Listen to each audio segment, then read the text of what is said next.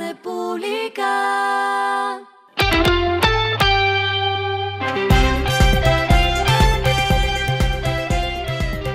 Al final de la jornada, esto es lo que debes saber sobre el comportamiento de los negocios, las finanzas y la economía. Las movidas de hoy fueron.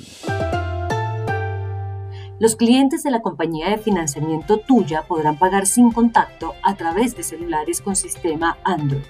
Con esto se puede efectuar compras sin tener que usar el dinero en efectivo y sin tener la tarjeta de crédito física.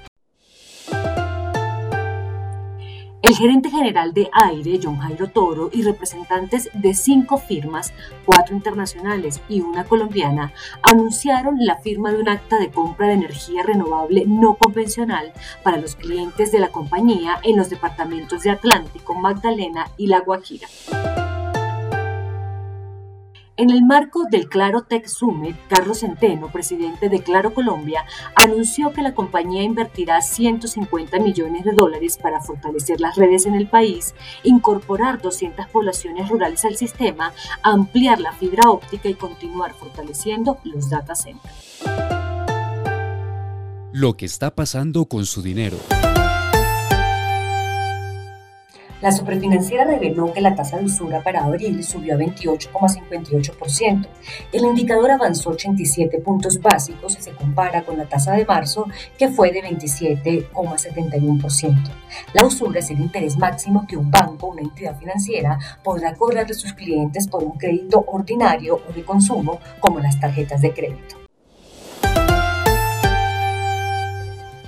Los indicadores que debe tener en cuenta. El dólar cerró en 3.756,03 pesos, subió 7,88 pesos. El euro cerró en 4.169,56 pesos, bajó 10,63 pesos. El petróleo se cotizó en 100,9 dólares el barril. La carga de café se vende a 2.012.000 pesos y en la bolsa se cotiza a 2,87 dólares. Lo clave en el día. Hoy es un día especial porque son tres cosas lo clave del día. Lo primero es que a propósito de la racha alcista de la inflación, cuyo dato anual para febrero fue de 8,01%, el Banco de la República decidió aumentar 100 puntos básicos la tasa de interés, pasando de 4% a 5%.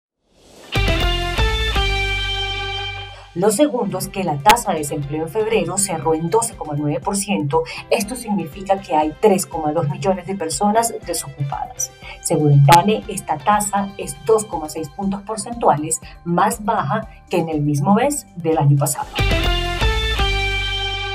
Y lo tercero es que el presidente Iván Duque dijo en la instalación de la macrorueda 90 en Cali que el Fondo Monetario Internacional proyecta que la economía colombiana crecerá por encima de 5,8% este año. A esta hora en el mundo. El economista jefe global del Citigroup dijo que las probabilidades de una recesión son significativas en los próximos 18 meses, con una probabilidad de 1 en 3 de una recesión mundial y de 1 en 4 para Estados Unidos.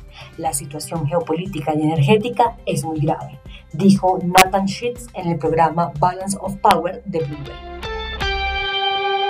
Y el respiro económico tiene que ver con este dato. La República. El estrés laboral es una de las enfermedades que más aumentó debido a la pandemia, según datos del Ministerio de Salud. Y esto es delicado porque los trastornos más comunes motivados por el estrés laboral son ansiedad, sueño, trastornos psicosomáticos y del estado de ánimo.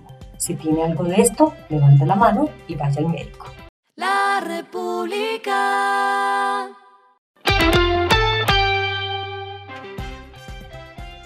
Finalizamos con el editorial de mañana. Cuidado con el dato de inflación del mes pasado. De la variación en el índice de precios al consumidor de marzo dependerá gran parte del comportamiento de la economía de este año, amenazado por altos precios e intereses. Esto fue Regresando a casa con Vanessa Pérez.